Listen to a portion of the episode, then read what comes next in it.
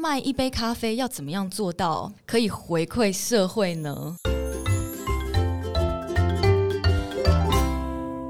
你的耳膜旅伴，二十四小时七天不间断。欢迎来到 My Music Podcast 播音二四期节目的播音贵宾室，我是编辑 DJ Phoenix。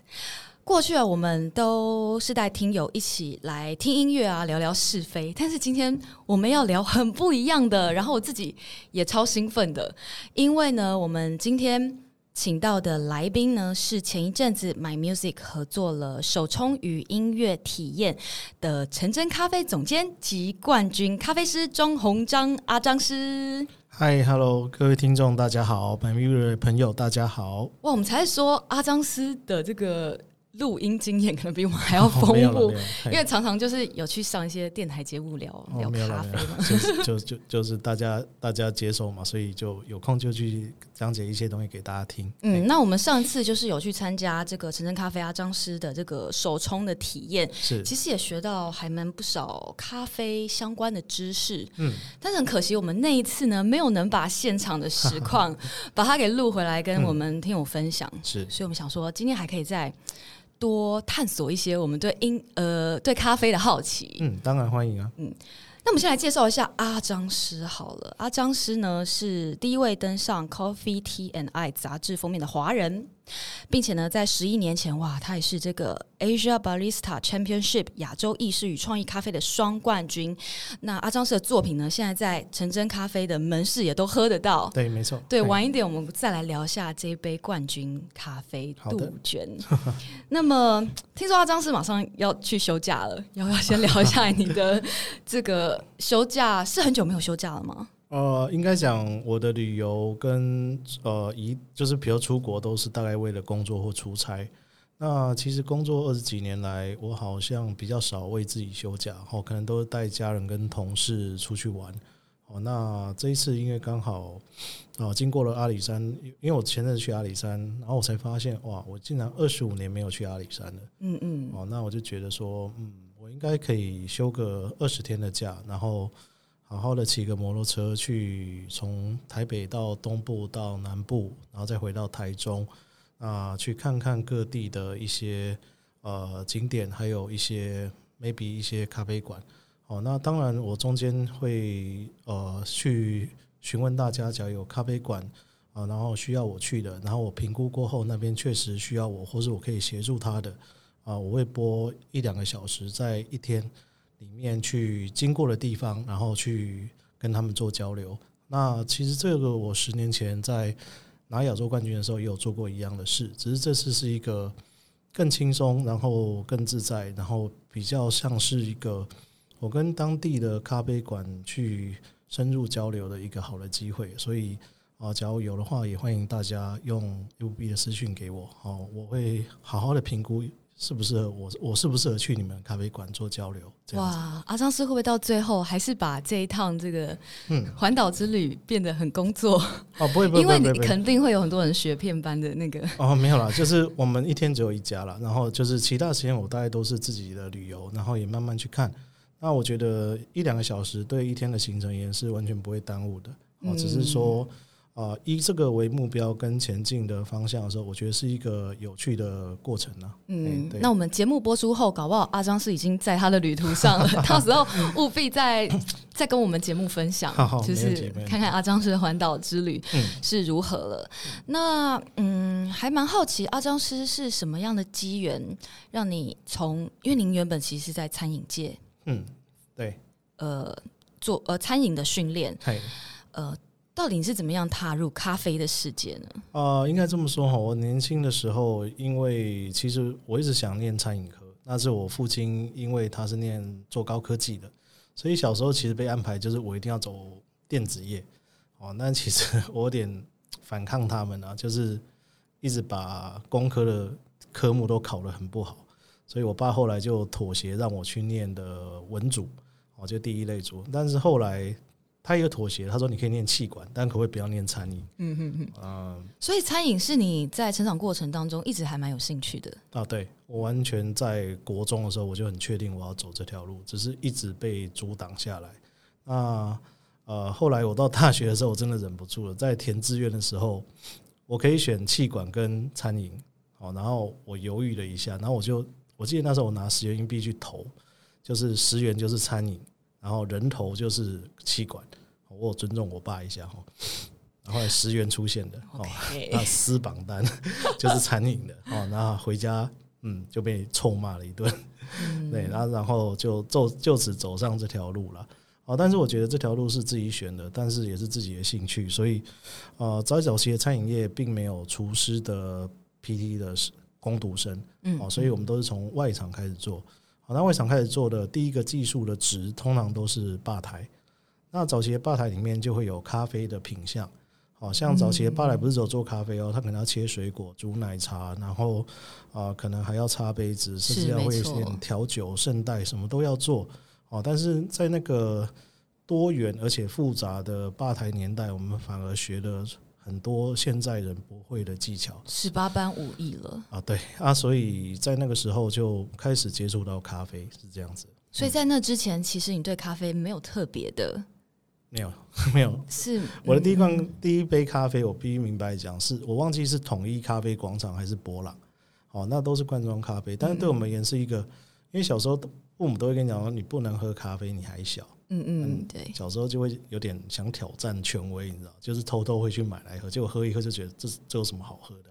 好，但是工作后来慢慢去碰到咖啡之后，才发现咖啡的很多变化跟层次是很有趣的，才慢慢又再去钻研这一个地方，是这样子。嗯嗯，那其实您后来就是也进入到这个王品系统，嗯，然后呃，在漫咖啡算你是开始。嗯呃，做管理和经营吗？呃，应该讲我是做产品的研发，还有咖啡饮品的设计。嗯、哦，那在那时候，因为我那时候刚拿亚洲杯的冠军，那时候我在光复北路这边也开了一家小店。那后来我记得才开十天吧，王平就来找我了。那那时候啊、呃，就是我现在的老板王国雄先生，是他说当副董嘛，他就问我说：“你怎么样才愿意来我们公司？”哦，那我就其实很跟他讲，我说，诶，我店才开十天呢，你要我去就把我店买下来。哦，那后来他回去，啊，就过了一个月没消息嘛，就过一个月他就跟我们讲说，打来跟我讲，哎，红章，我们公司决定把你买下来。哦，哦，那那我当时已经答应人家了嘛，所以就啊，好，就去了。好，那那家店就是只开了五十八天。然后，所以我常跟人家讲说，我是收店最快的冠军。两个月就被挖角去。对对对，那啊，就此就展开了那段漫咖啡的生活。其实那段生活我非常的怀念哈，就是从一个呃国际赛冠军到去管理一个连锁店的所有技能跟研发他们的东西，其实在中间我学到非常多。到现在也很感谢那家公司。嗯，所以当时你和就是王副董的缘分就一直到现在。后来，呃，王副董他成立了这个陈真咖啡，您也一起再度的二度跟他一起打拼。对对。那要不要跟我们聊一下？就是，呃，跟大家介绍一下陈真咖啡它是怎么样的一个企业和怎么运作？因为我。它是一个 B 型企业，大家听到 B 是是哪一个 B 呢？呃，对，那我大概跟各位讲一下，就是橙真咖啡是一个社会企业，也是一个 B 型企业。像我当初王呃王董事长在跟我解释什么叫社会企业的时候，他有定义一件事，就是获利的百分之三十以上要捐出去，去解决社会或环境问题。那他那时候已经觉得他应该要可以做到百分之五十，五十很多哎、欸，五十很多哎，但是。他也跟我讲，他说：“你确定这件事你接受，你再进来，要不然你就不要进来。”好，那当时候我我其实毫不犹豫了。好，其实那时候呃，内地已经很多人在等我要回复他们要不要要不要去那边工作了。OK，好，那个时候我就决定，我觉得让咖啡在台湾可以多一点意义，所以我就毅然决然呃，把跟随 王董事长到现在。那再来是。我觉得 B 型企业是我们后来去申请的。B 型企业最重要的是它叫 Be the Change，就是它可以让世对世界最更好的公司，它可以有五个面向去做评分哈，比如说你治理能力，然后再来是你对员工的友好程度，还有你的环保程度，还有你对社区有没有贡献，还有你对采购方有没有一些要求跟呃所谓的互动。好，那这些评论总共有五个评论。那他会针对这五个评论去做很严格的题目的选择，甚至他要有两到三次的岳阳口试，跟面试，你资料都要准备好。这么困难？对，而且然后你还要捐出百分之五十的收入。对对对，但是那对我们也是一个世界认证级的一个好的公司的代表。其实台湾到去年为止，好像也不超过三十间。好，但是我觉得我们达到了这种国际标准的认证之后，我们除了社企也有 B 型企业之外，啊，我们在做很多事情的，呃，在对社会更好的文化面上，我们对同仁的认同度也会很高。其实同仁对这件事情都是非常支持的。嗯，所以说，其实这个样子的企业是肩负很多很多责任的。嗯、对，但是就是对阿张师还有这个、嗯、呃。王老板来说，你们都是满腔热血，然后很有使命感的来做这件事。呃，我觉得所谓的社会企业，其实在这几年比较容易辛苦，没办法做到一个好的程度的关键在于商业模式了。没有错。其实我跟我老板都，他工作已经三四十年了，那我也工作二十几年了。其实我们都是经过商业模式锻炼的人才又来做这件事情，所以。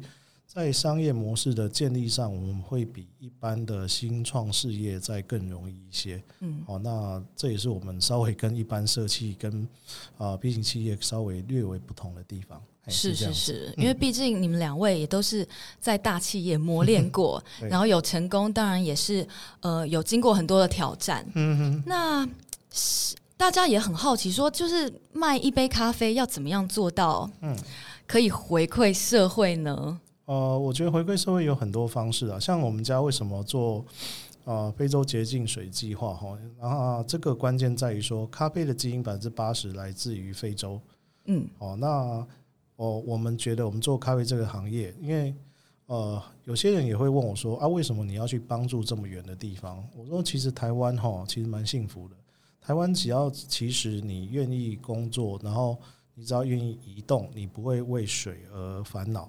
但是其实你去非洲看，因为我我我我老板他们真的有去非洲看了，就是他们一天哦，他们去伊索比亚一天只有一瓶矿泉水，一人分配一瓶，洗澡加喝。啊，那么热的地方，嘿，对，那其实那边的水源是非常的缺的，那其实在于呃那里的环境跟那里的疾病都来自于水源的不干净，因为包括你饮用水跟清洁嘛。那其实你在台湾，基本上你只要愿意移动，要干净的水，完全不是一个很困难的事。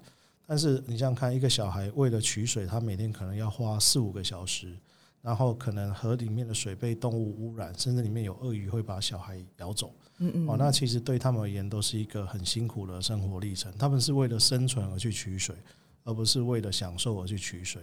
所以我觉得，呃，在这个状况下，我们城镇社企有一个很。核心的关键就是我们要做社会企业的典范，而且还要有国际影响力。所以，呃，唐凤这几年一直在讲台湾 can help 吧。其实陈真很早之前我们就开始在做这件事的，是是是这样子的。嗯嗯嗯。呃，我们今天访问到的是陈真咖啡的总监冠军咖啡师庄宏章阿张师，他刚为我们解释了就是陈真咖啡它是怎么样运作的。所以就是说，你们觉得就取之。于这个咖啡豆产地，嗯、你们我们就来回馈给那个产地，对嗯，所以哇，原来产咖啡豆的地方其实是这么缺，种植咖啡豆需要很多水吗？呃，其实种咖啡不一定需要水，嗯、但是其实居住 种植咖啡很多的地方，它是一个啊、呃、经济都比较辛苦，甚至比较困难的地方。它是从北纬二十三点五到南纬二十三点五。然后到中间赤道去延伸起来，我们叫咖啡带。其实我我们台湾有在咖啡带里头吗？啊，其实，在阿里山以南都算。哦，阿里山以南都算。所以之前阿里山之旅就是去啊去考察的。嗯，不是考察，是我们跟一个跟庄园去合作去处理一只咖啡豆，也是这样子。所以呃，在咖啡带里面，其实你好好好去想嘛，就是其实像中南美洲的洪都拉斯、萨尔瓦多。甚至哥伦比亚，他们都算里面。其实他们都是动乱而且比较辛苦的国家，甚至他们在呃居住的呃很多的困难点的方地方，都比我们台湾要辛苦非常非常的多。甚至你知道，伊索比亚他一个工人采一天的咖啡豆啊，其实也只有一块美金而已。哦，非常少哎、欸，就三十几块。对对对，你可能买个饮料都比他一一天的薪水要高了。所以啊、呃，在那样环境的辛苦之下，我觉得。啊，咖啡实际是一个可以做更多事情的产业了。嗯，所以其实陈生咖啡就是把呃收入的所得，其中一些就拿去回馈给非洲这些地方去城镇设计的获利的百分之五十，我们是请世界展望会，因为我们不是掘井的专家，他会每年去评估说，我们指定要非洲了，那非洲要看他的计划是哪几个地方啊、呃、有这个计划可以去做掘井啊，所以我们大概从二零一七到现在，我们已经掘了十口水井在里面了，嗯、是这样子。对，还蛮有趣的。大家可能不会想到说，你去咖啡店消费一杯咖啡，或是消费他们的轻食，嗯、你付的钱也可能有一半会呃 回馈到这个产地原本的地方，他们会有干净然后卫生的水源可以使用。嗯，嗯，那就是再谈回阿张师，你从。你原本就是呃学餐饮的，然后你从吧台的经验当中、嗯、开始，你变成呃咖啡师，然后去为这个咖啡厅研发一些咖啡饮品和产品。嗯嗯、你觉得从去怎么讲去料理这一条路呢，到你实际要去研发，甚至是管理，这中间你的职涯，你觉得最大不同的那种心态的或是转换是什么？呃，我觉得都是时间跟经验的累积，好像。我会把学习的过程分成三个阶段呢，一个叫做啊，你要背课文的时代，好像我们小时候不懂为什么要背那些国文课文，因为我到现在也用不到。嗯嗯。哦，那后来到这个年纪，我大概想清楚，就是为什么要学这些。第一个是你要了解言文字的美妙，然后第二个是你要训练你背诵的能力。哦，虽然那些文章在我们工作上现在完全用不到，然后再是跟人对谈时候的啊内涵的增加，还有你对话内容的。啊，大家的共鸣性，啊，所以那个时候，我觉得第一个阶段叫做文学，就是你要背课文，好，你要把大量词汇像你背英文背单字一样，要把基本功练好。那第二个阶段，你会到科学，科学是什么呢？就是你要开始把你所学的课文文字去做成实验性的排列组合去验证。好，比如说我们达到一个食谱，一个配方。我们会去实验性的做出来说，诶，这个东西是不是照它食谱做会真的很好吃？嗯，或是我们有没有可以突破的地方，可以把它做得更好？或是这个东西我做得出来，能不能复制到我店里，变成大家都可以做出来？哦，对对对，这个东西要能被复制。对，那这是第二个阶段到科学的状态，除了复制之外，你还能够突破现有的状况。好，那是第二个阶段。那第三个阶段就会很妙哦，就是到哲学的阶段。哦，所谓的哲学，这个我要来仔细听一下。哲学的阶段，哈，我常我常跟同行在形容这件事，就是比如说我开城镇咖啡的第一个审计店的时候，有一有个同行就问了一个很有趣的问题，他说：“诶，你觉得你的菜单设计在这家店里面，对你而言是什么样的设计的想法？”哦，我大概想了一下，我用部电影去给他一个答案哈，就是我就问他说：“你有没有看过周星驰的《西游降魔篇》？”有。好，那看朱茵是不是？啊，不是月光宝盒，呃，不是月光宝盒，是呃，罗志祥有在里面，然后里面有那个哦，那个 舒淇啦，对对对，那部片，哦，那部片为什么我印象很深哈？因为里面没有一个周星驰的画面。对，但是每一个画面都是周星驰，大家都看得到他的影子。就是你已经让大家知道说，你的技巧、你的手法跟你的啊、呃、所有的东西都在这个菜单里。很，他他可能是你尝过你味道的人所知道你的手法，但是他整个菜单的饮料设计跟它的商品设计，就好像是一部都是你，但不是由你做出来的东西。嗯嗯、哦，那我觉得那就是哲学的系列了。哎，大概是这样。就是要怎么样把你。呃，严，你不要讲那么严肃。要怎么样把 你的你的精神，你创作的精神，对这个食材处理的想法，嗯，把它放在这个菜单里面。对啊，所以其实我刚才也才去店里啊，就是我每次都会煮咖啡给我的同仁喝，就是我会请他们煮，煮完之后我还是会煮给他们喝，因为我希望他们知道，就是我在设计这些菜单的时候，所有的想法跟理念是什么。他们做的不是一杯咖啡或一杯饮品，而是那个人今天所有的一切。所以我希望他们好好珍惜每一杯的机会。是，是这样子。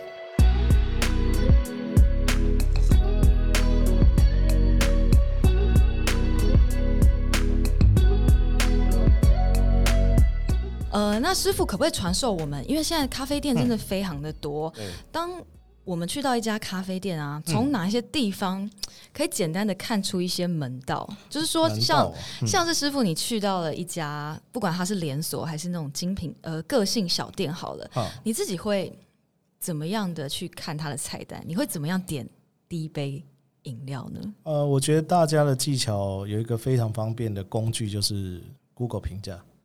嗯，先查一下评价。哦，Google 评价是一个呃，我觉得大家可以稍微去看一下的。还有一个是它网络的推荐是什么？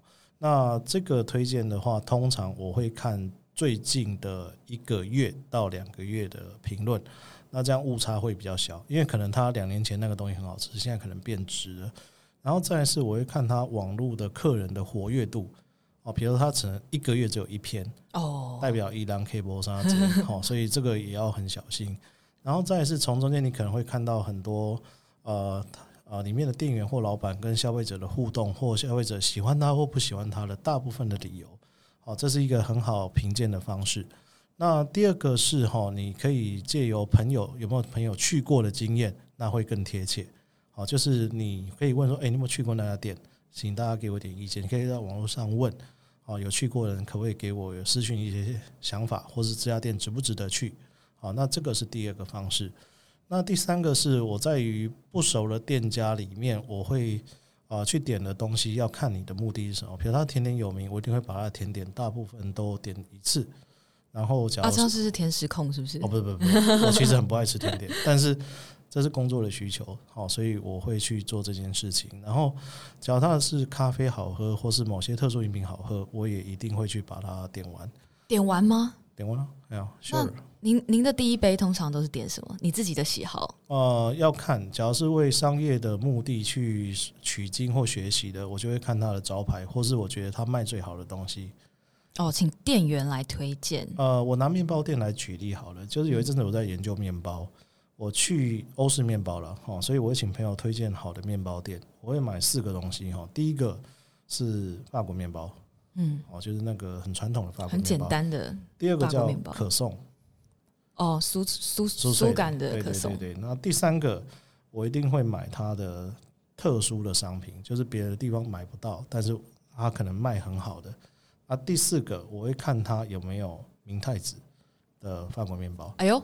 专业哦，爱吃的人都会点明太子。好，那大概这几个东西就是我去面包店的一个选择。但是去咖啡店的话，我就要看目的。比如说单品的部分我，我好奇为什么要、嗯、为什么会特别点明太子啊？哦，明太子哦，因为明太子是一个台湾人很喜欢的品相哦。Okay、就像哦，台湾的面包店，台式的面包店一定会有葱面包。嗯嗯。哦，假如我要去考察台式的面包店，我一定会吃葱面包。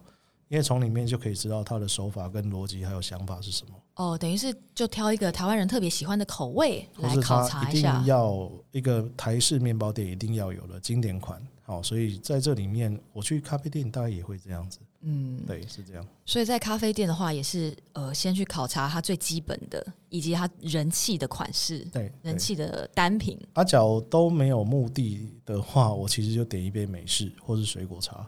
就是我只要真的要一个。休息的地方啊，通常不太会中雷的，就是美式或水果茶，看我当下的心情。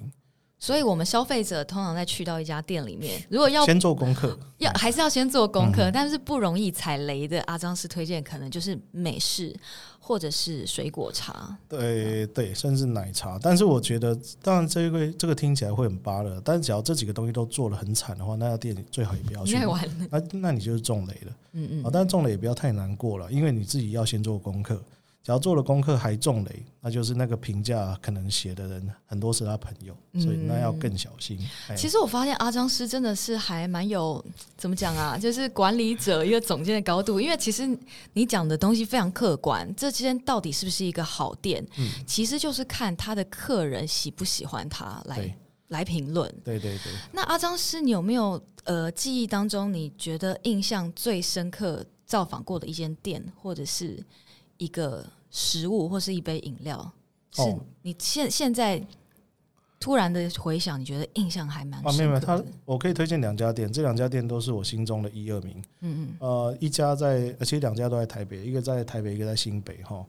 一家叫 Coffee Sweet，Coffee Sweet 是那个在天津街跟市民大道口。那它的单品咖啡是我觉得我很累的时候想休息的时候我会去喝的，然后它的提拉米苏也非常好吃。那我建议去的时间是十二点以前，就中午十二点以前。这么早哦？哦，没有没有没有，因为它只开到下午六点，然后只开周一到不开晚上，不开晚上。那呃，而且为什么希望是？因为它十点开嘛。我说我通常都是十点半进去，然后待到十二点。为什么？因为早上的那个阳光会洒落它的窗边，然后不会很热，但是你会觉得有温暖的温度。嗯，然后配着它的咖啡跟提拉米苏，而且它的呃浅焙的那个彩用的咖啡真的超好喝，我强力的推荐，那是我最喜欢的咖啡店的一家。那他是没没有入股吧？没有没有没有没有没有没有没有，因为我认识他很久了。嗯，就是您自己本身也很推荐的一家店。嗯，啊对，那家我去了绝对超过百次吧。所以去的话，很有可能会邂逅到，会碰到他。长时间没有的，就是就是那是老朋友了。好，那另一家呢？啊，另外一家在永和的四号公园，哈，知道叫 Co。呃一一一六十一 A B C D E 的一。嗯，这家店是另外一个类型哈，它是做外带的咖啡。好，但是你只要选择在那边站着喝，他会给你陶瓷的杯子，甚至你可以拿着杯子去公园那边喝。那我最喜欢喝那边的是冰浓缩咖啡，它就是专门那个老板很有趣的，那个店差不多就比现在这个空间再大个三分之一而已。哇，就是蛮小的。然后没有坐的地方，没有任何坐的地方。那老板就是两个人，然后旁边里面还摆烘豆机哦，还有咖啡豆，就是老板边烘豆子边煮咖啡边跟客人聊天。就是工作的工作的地方和就是消费者的地方，然后客人在排队，他会跟客人讲说：“哎，等我五分钟，我去外面抽个烟哈。”就是很有人情味的，很有人情味。当然，客人也习惯了，因为他在那边已经十几年，快应该快要二十年了。但是我觉得他就是一个啊，因为那也是老大哥了，所以我回去的时候也会去看看他，喝一杯冰浓缩，然后跟他讲说最近好不好。嗯嗯。那其实这家当然有私人的情感，但他们咖啡在。啊，我喝他们咖啡的过程里面，从来没有让我失望过，是从来没有。好，所以我很推荐这两家店。嗯嗯，我们上次去造访陈真在高雄的那一间新店啊，其实看到所有的饮料，还有点心，甚至是热食，都让我觉得哇，非常的惊艳。就是这个这些餐点的搭配上面，当时阿张师有没有什么特殊的？的想法或考量啊，嗯，其实大家都知道你们的那些什么后舒芙蕾啊很有名，嗯嗯、然后其实每一杯这个，尤其是创意咖啡，都哇看起来好像调酒，好漂亮哦。呃，对，因为其实我们研发的过程里面，我们会有很多的试菜的过程呢。其实你在喝每一杯饮料的前面，我们都已经大概试菜试了两个月到三个月。像你现在夏季，我们就冬季的时候就已经 almost 要完成了哦，所以。每一季的试菜跟研发都会拉三个月到四个月就要开始，甚至呃我们要开始讨论什么东西，所以这个是一个很冗长的过程。那呃他们当然也会给我一些想法，但是呃从去年开始，我稍微把研发的责任交给我们的研发队们。好，为什么？因为我觉得呃他们成长会相对的，我觉得介入太多，对他们成长是会有阻碍的。所以我觉得给他们适时的调整，跟喝饮料的时候给他们意见，跟可以可以告诉他们有改进的地方，这样就好。但我相信他们蛮努力的，所以谢谢你看到他们。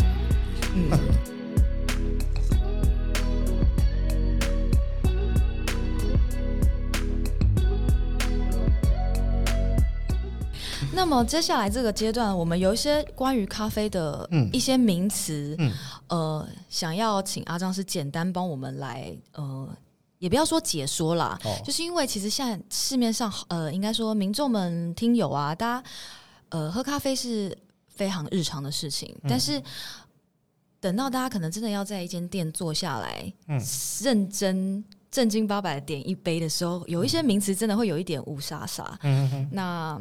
想要请阿张师来帮我们简单的解释一下。哦，好啊。第一个就是精品咖啡和什么单品咖啡，这个到底是什么意思啊？嗯，我觉得是名字不太一样啊。单品咖啡，我觉得哦，这样正要明讲的话，就是呃，比如说像威士忌有 single malt 嘛，比如它就是单一品种。比如说这个东西是一个这个产区的水洗咖啡豆，然后它是呃只有一个。批次好，那个我们就叫呃 single origin，它就是单品咖啡。那比如说像精品的话会再往上拉一点。像早期有人说仿 C to cup，就是它的从种子到杯子的过程，我们都有去追踪跟讲究。比如从红色的果实到呃处理生豆的过程，到运送的过程，到烘焙的过程，到冲煮的过程，每一步都有去探讨。然后甚至它在杯测的分数有到八十几分，我们才能叫 specialty 精品级的咖啡。所以单品跟精品两个有一点点差距。好，通常都是 single origin，就是一样都是单品，但是精品的分数通常要达到杯测的八十几分。哦，就是说精品它把关的更加严格。哎、欸，差不多是这样。哦，欸、嗯，所以说是有一些咖啡，它是有很多种豆子合在一起。哦，当然也有啊。哎、欸，像早期的师傅是不是现在觉得我问这个问题、哦、没问题、啊，没问题。像其实你在市面上看到什么蓝山调和。哦，它其实不是蓝山，它可能是哥伦比亚或曼特宁或巴西，它也告诉你它是调和啊，但是其实它就是模仿蓝山的味道去调和的咖啡豆。但是我觉得你看到 brand 的时候，也不用太觉得说它就是糟了豆子。像我觉得 brand 在一个咖啡店里面，它代表的是什么？就是我家的招牌咖啡豆。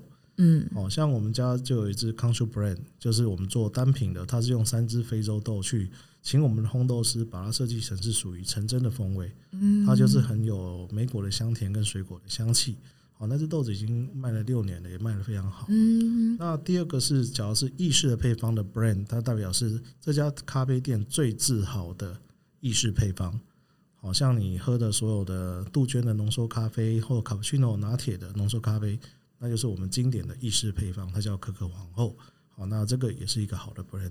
是这样子，所以其实不需要看到 brand 就觉得哦，这个比单品差。拍米啊，都教教这会，其实很多好的 brand 才是考验烘豆师的功力。哦，因为他要去把那个很细微的风味去把它调出来，好，所以难度其实也非常高哦，而且要稳定哦。嗯嗯，其实难度很高。嗯。然后刚刚师傅有提到水洗，然后我们会看到什么水洗、日晒。嗯蜜处理是 是什么东西被水洗了？哦、呃，其实都是咖啡豆或咖啡浆果啦。其实你要看那个地方的原产地的状况，像呃日晒咖啡豆，通常在早期是一个水源比较少的地方，所以他们咖啡浆果采下来之后，就会经过太阳的日晒，然后再去做干燥。那其实那时候会有很多的状况发生，比如说鸟会来啄啊，嗯嗯，然后虫子会来咬啊，动物会来吃啊，甚至里面有碎石子或是呃很多的杂七杂八的东西。嗯嗯嗯。那当然，现在因为资讯的进步跟呃呃处理厂的进化，他们可能会有棚架日晒，就是他们会架一个棚子。哦，然后不是放在地上的，对，它不是放在地上，而且上下是有滤网，是可以有空气流通的。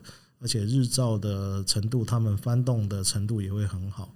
哦，那这个就是比较日晒的咖啡。那水洗的咖啡是把咖啡的浆果丢到水洗槽，哦，就是那边水源一定要充足之外，然后它还有一个大的水处理厂，让咖啡豆借由水的浮力去筛选。比如比较轻的咖啡豆，它会往水上面浮，那时候就可以做第一道、第二道的筛选。那清洗的过程会让咖啡豆变得很干净。然后再去做发酵，所以这这个也是一个另外的处理法。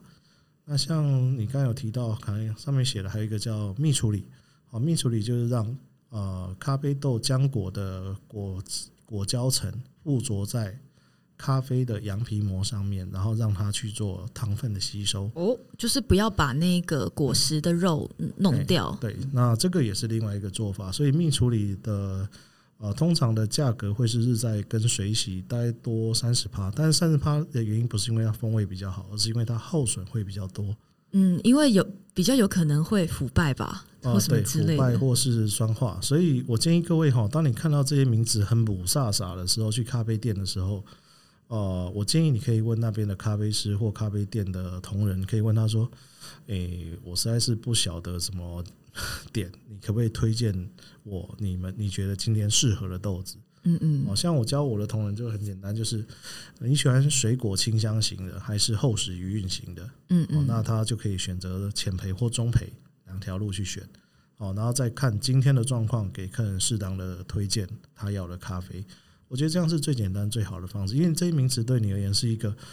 你不需要知道，但是你只要觉得你喝了顺口就好了。没有错，哎，所以这些名词大概了解就好。而且就算上面写了五六个形容词的味道，你也不一定喝得出来。而且喝了之后，你反而可能会有很不一样的。就像那天我们手冲讲座，呃，我说我喜欢呃比较呃厚实的，嗯，但是后来我发现浅培的也蛮好喝的，对对对对对，所以其实不一定，就是你可能可以请呃这个。店内的伙伴推荐给你，嗯、但实际上你喝了，搞不好会有很不一样的感觉。对对对，对，是这样子。嗯，那还有就是像很夯的那个燕麦奶啊，嗯，还有呃牛奶或者是豆奶，嗯，师傅对这些这个牛奶饮品、奶类饮品，好了，你自己觉得会不会有？诶、欸，因为像我自己喝不惯燕麦奶了，我就觉得哦，加一羞夸怪怪。哦，哼，好。但是这些商品的出现。当然还是为了消费者，可能有些有什么乳糖不适症啊。那您觉得在这些呃奶类的选择上面，呃，是什么全脂奶啦、低脂奶，是不是也会有差别？呃，我大概讲一下哈，对于燕麦奶跟植物奶这个地方，那消费者还是要有一个习性，要去看后面的成分哈。呃，只要你看完成分之后，假如它有加什么芥花油、光滑豆胶、稳定剂这些东西，那我可以跟你保证。它一点都不健康，嗯，一点都不健康，因为它为了要让它稠化，可以拉花，还是啊造成风味的改良，它的添加物绝对是比牛奶多很多的啊，所以这个各位可以看看它的成分哦，因为成分是一定要明白标示的。那当然，这还有一个大家会讲碳足迹，哦，它的碳足迹可能比较好，可是我觉得在台湾那个也也是很奇特的事情，因为你跑从欧洲跑来。我这边呢，你跟我讲，你碳足迹比我当地的牛奶少，这也很怪啊。那第二个、第三个就是哈，它的价格真的有点贵了。因为通常一个燕麦奶比较好等级的，市面上的大牌子大概都要两百到两百三之间，差不多哦，大概一公升嘛。其实你买一个好的牛奶，大概可以买两瓶到三瓶。哦，那其实价格上也非常的贵。但是，所以我为什么要买一个比较贵又很远？然后又不一定好喝的东西，好，各位可以评价一下。我对它没有什么呃好坏之分，只是我自己在于健康跟呃里面的概念的成分的思考里面，我在我的店里预计应该在暑假也会推一个呃植物奶，但是前提是它是台湾做的，而且它的哦台湾有燕麦奶哦，其实有啦，其实是有，然后它的添加物也比较少。嗯嗯那我们为了消费者。试试看这个方式，然后看有没有办法让呃店里多一个商品，就是牛奶，假如真的有乳糖不耐症，你可以试试看这个。嗯，当然我们准备的量一开始也是让大家试试看，先试试看。对，对对。那我还蛮好奇，专业咖啡师对这个风味的嗯的配合度，因为我自己是。喝实在不习惯那个燕麦奶有一个、嗯、有一个味道，对对对，那就是搭配上面就就呃口感啦风味而言，嗯、师傅你会怎么样来看？哦，其实这些奶的搭配，早期星巴克有推过豆浆的咖啡吗？有有有。那呃，就我所知，他们倒掉的比卖的还多了。哦，啊，为什么？因为其实的豆选豆浆的咖啡的人的比例还是少。啊，甚至他们很多低咖啡因的豆子也是到了效期，他也必须要丢。所以这个东西到底是不是一个好的循环跟支持的人？我相信有支持的人，而且他声量很大。但是声量很大，在这是不是多数的人这件事，我是问号的。因为你假如真的喜欢，你为什么不喝豆浆，或者自己在家打这些东西就好？啊，也很便宜啊，而且也不用到那么复杂的程序。嗯嗯，想明白一点就是。啊，你到底追求的是品牌的迷思还是健康的走向？哦，我觉得这里面的很多的概念可以大家好好去想一下。但是就味道而言呢，我到现在还没有喝到让我惊喜的味道。我可以说不难喝，嗯嗯，但是没有到让我惊喜。嗯，大概是这样。所以到时候大家也是可以去尝尝看陈真到时候推出了呃植物奶饮品，就是说其实这也没有说一定好或不好，因为毕竟还是有很多人他想要享受呃咖啡饮品、奶类咖啡饮品，但他可能就是不适合喝牛奶，也是对。然后当然需要的还是接受了。其实你不喝牛奶，你喝黑咖啡，甚至我们有很多水果调和的咖啡，你试试看啊，不一定都一定要加奶才可以。是。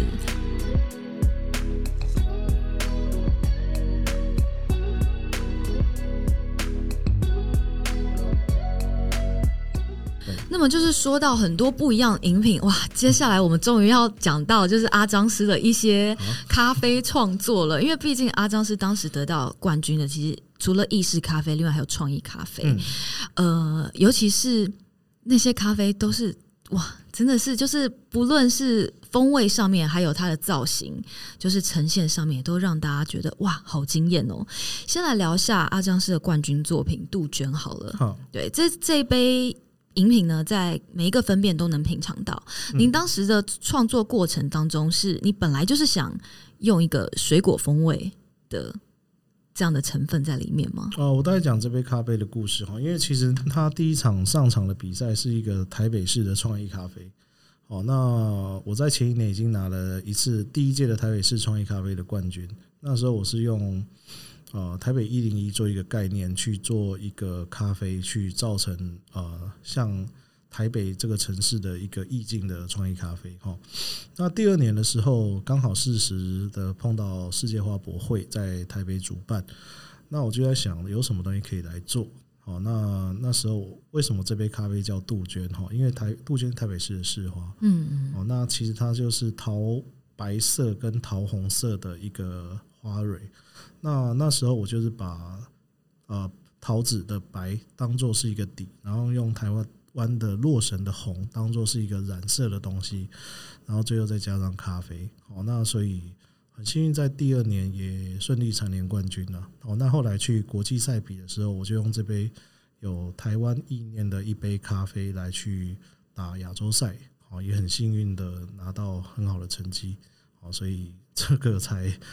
呃，有点一战成名，嗯嗯，是这样子。那您就是有蛮多年的比赛经验啊，嗯、听说当时甚至有一天练好几个小时，你内心当时是在想什么？你是嗯，很想要，我不想输、啊，内心很多阿杂嘛。啊、就是你是什么样的热情支持你可以一天花这么多小时在跟这么感性，同时又很科学的练习当中去？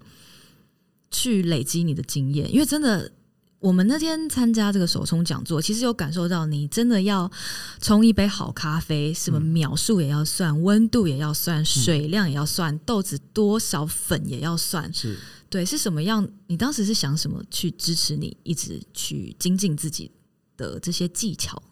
呃，其实跟我的家庭背景有点关系的，因为其实父母小时候对我期望蛮大，就是要走。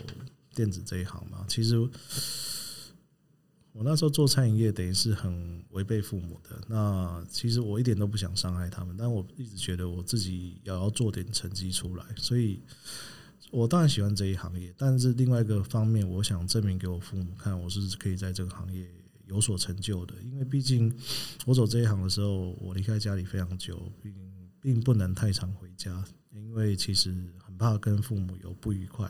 甚至很多亲戚朋友也觉得很奇，因为我我是长子，我是独子，然后我父亲也是独子，所以在重要节日我没有到场的时候，其实亲戚们都会问。是，那其实呃，我一直告诉我自己说，我的比赛只能到三十岁。好，那那时候比赛已经 almost 是我最后一年了，所以我一点都不想输，就是我想要拿一个啊，三十岁之前我想要拿一个全国的餐饮类别的全国冠军。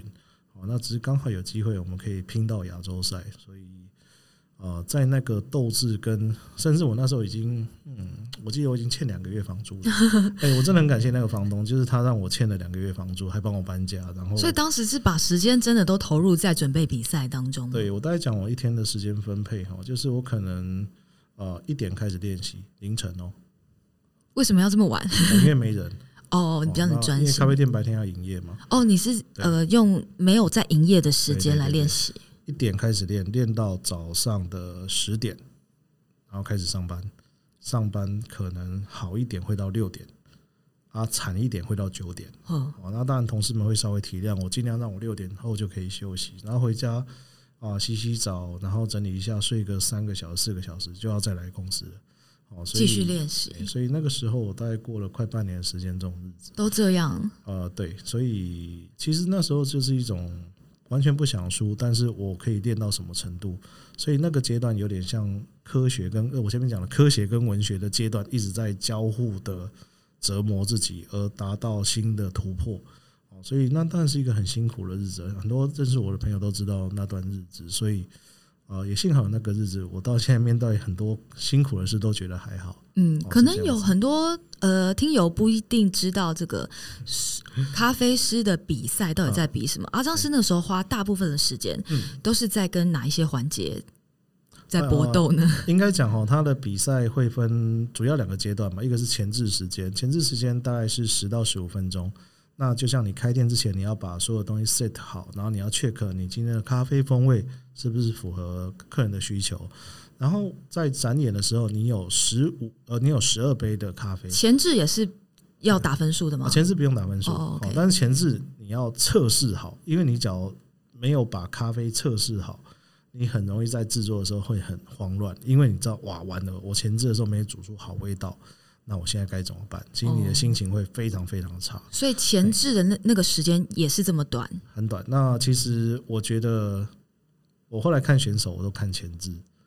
为什么？因为前置哈，他以为没有人在看，但是其实你看前置的能力，就会知道这个人的逻辑跟思考能力，还有准备的程度是怎么样。其实制作我觉得都还好了。OK。所以我现在假如要我去看选手，我都会看他的前置。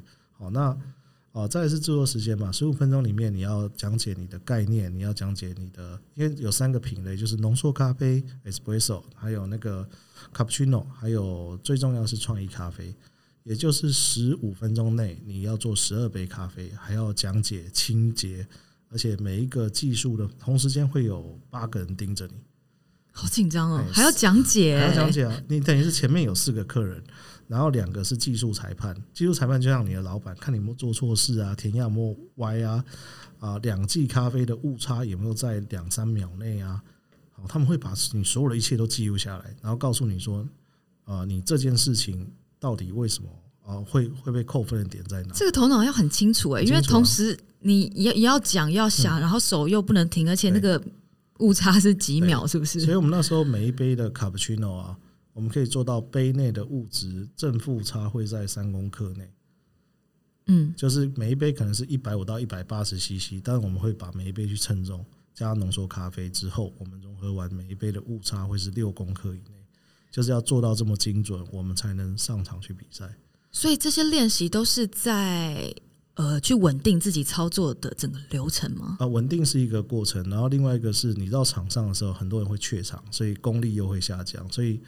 我们甚至 之前去训练选手，还会把他抓去捷运站，在捷运的一个站台上去念讲稿给大家听。对啊，因为就是你要如何呈现，也是比赛的一环。对，没错。所以呃，你要如何在场上下面是一千多个人的时候，你还能不怯场？台下是一千多个人哦，你前面是八个人在盯着你哦，所以那个压力非常的大。所以我觉得那是一个很好很好锻炼自己的过程。嗯嗯，因为阿张师也是这个咖啡大师赛的。冠军教练，所以在训训练选手的时候，就是盯着他们要要操作啊，然后还有呃口语表达都要可以到位就对了。呃，其实我蛮斯巴达的，真的被我训练的人其实也是要半夜一点开始练。没有，我不会要求他们半夜一点要做，但是我会一直让他们去思考：你为什么要比赛？然后你为什么要来这么辛苦的面对这么艰难的比赛？而且你。问你为什么可以成为全国或甚至世界上顶尖的咖啡手？你要告诉我为什么？就是每一个人一定都会有一个内心的理由。对，就是你，你到底想要变成 SBL 的球员，还是 NBA 最强的球员？啊，我只教 NBA 的球员。啊，你想变 NBA 的球员，真的很斯巴达，你想来找我。对，啊，但是你来找我，你就要想清楚你为什么要来。因为我问的问题都不会是你技术的问题，而是你心理层面为什么要有。嗯，那阿张师在拿到冠军之后，家里嗯怎么讲？家里有比较亮的，就是有有有有有和真的和解吗？啊，其实我们现在关系还不错了。就是其实我觉得，其实我父母很关心我，必须诚实的讲，只是他们关心的方式不一定是你接受的方式。啊，像我记得我父亲有一次，可能我有回家嘛，他就默默的在门的下面丢了一本商业周刊进来。哦，哦，那可能他。回来，他可能不知道怎么跟我讲话嘛，然后你就拿了那本商业周刊，你看到他折了两三页是跟餐饮有关的，然后你就会知道说，哦，好了，老爸想关关心，想要聊一聊这个，也不是想跟你聊，就是哦，这几个讯息他觉得还不错，你看一下，你看一下，对对对对，那那就 OK 了嘛。那但是。啊，对啊，就是希望这个这是蛮有趣的过程呢、啊。嗯嗯嗯嗯。那阿昭师，你是怎么样看最近这几年台湾超级蓬勃发展的咖啡文化？就是无论是连锁咖啡店啊，嗯、或者是那种个性小店，其实包括像我们上班族，很多人都在讲说，哦、我好想要辞职去开、啊、开一间店，开咖啡店。对，对，对，嗯、对，你怎么看这样子文化的嗯扩散呢？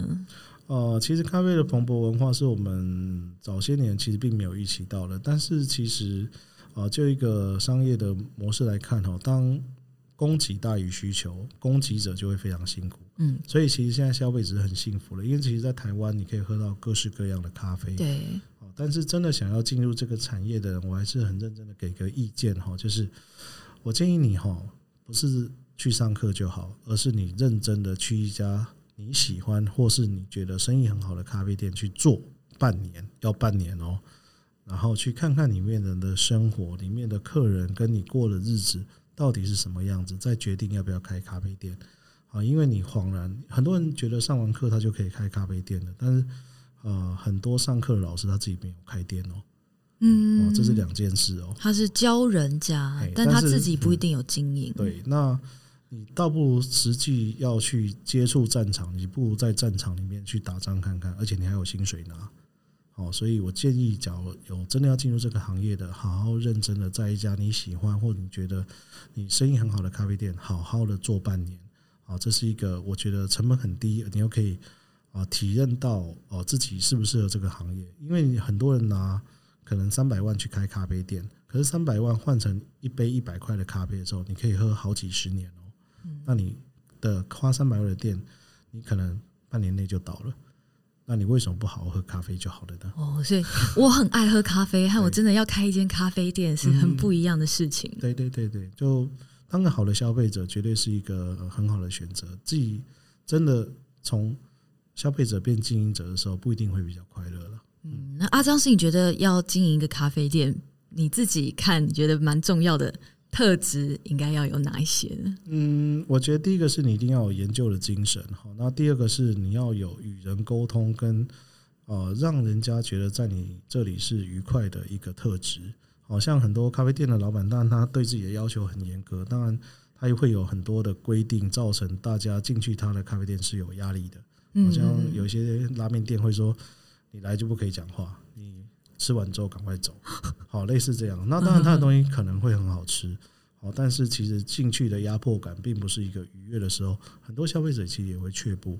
好，当然你还是可以做你自己，但是做你自己的时候，啊，你可以接触人的层面就会比较少。嗯嗯。所以每个人都有自己选择做咖啡的权利跟方式，但是我觉得不断的学习跟与人沟通，还有一个是呃，要能够。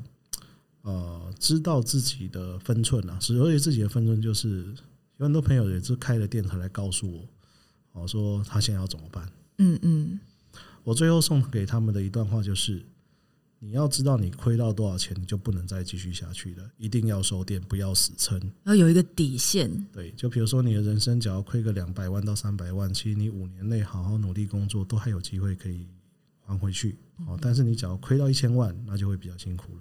所以不要死撑，所以要知道自己及时收手的那个最后防线在哪里。你可以回你三年，不要回你一辈子嘛。嗯，也是这样子。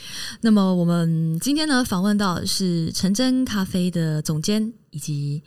本身自己也是一个冠军咖啡师的庄宏章阿张师，非常谢谢阿张师今天跟我们分享这么多关于咖啡的故事还有想法。嗯，那也预祝阿张师的这个环岛之旅可以很顺利。我有保险，我保险。哎，我还特别好，没有啦，就是 平安啊，平安啊，对对对，平安啊。嗯，以上就是今天的播音贵宾室，也欢迎各位听友上 My Music 搜寻，并且点听陈真咖啡音乐的专属歌单，也邀请你追踪 My Music 的脸书与 IG 账号，掌握音乐资讯不漏接，My Music 不止音乐，还有 Podcast。感谢收听，我们下一集见。哈，谢谢各位，拜拜。拜拜。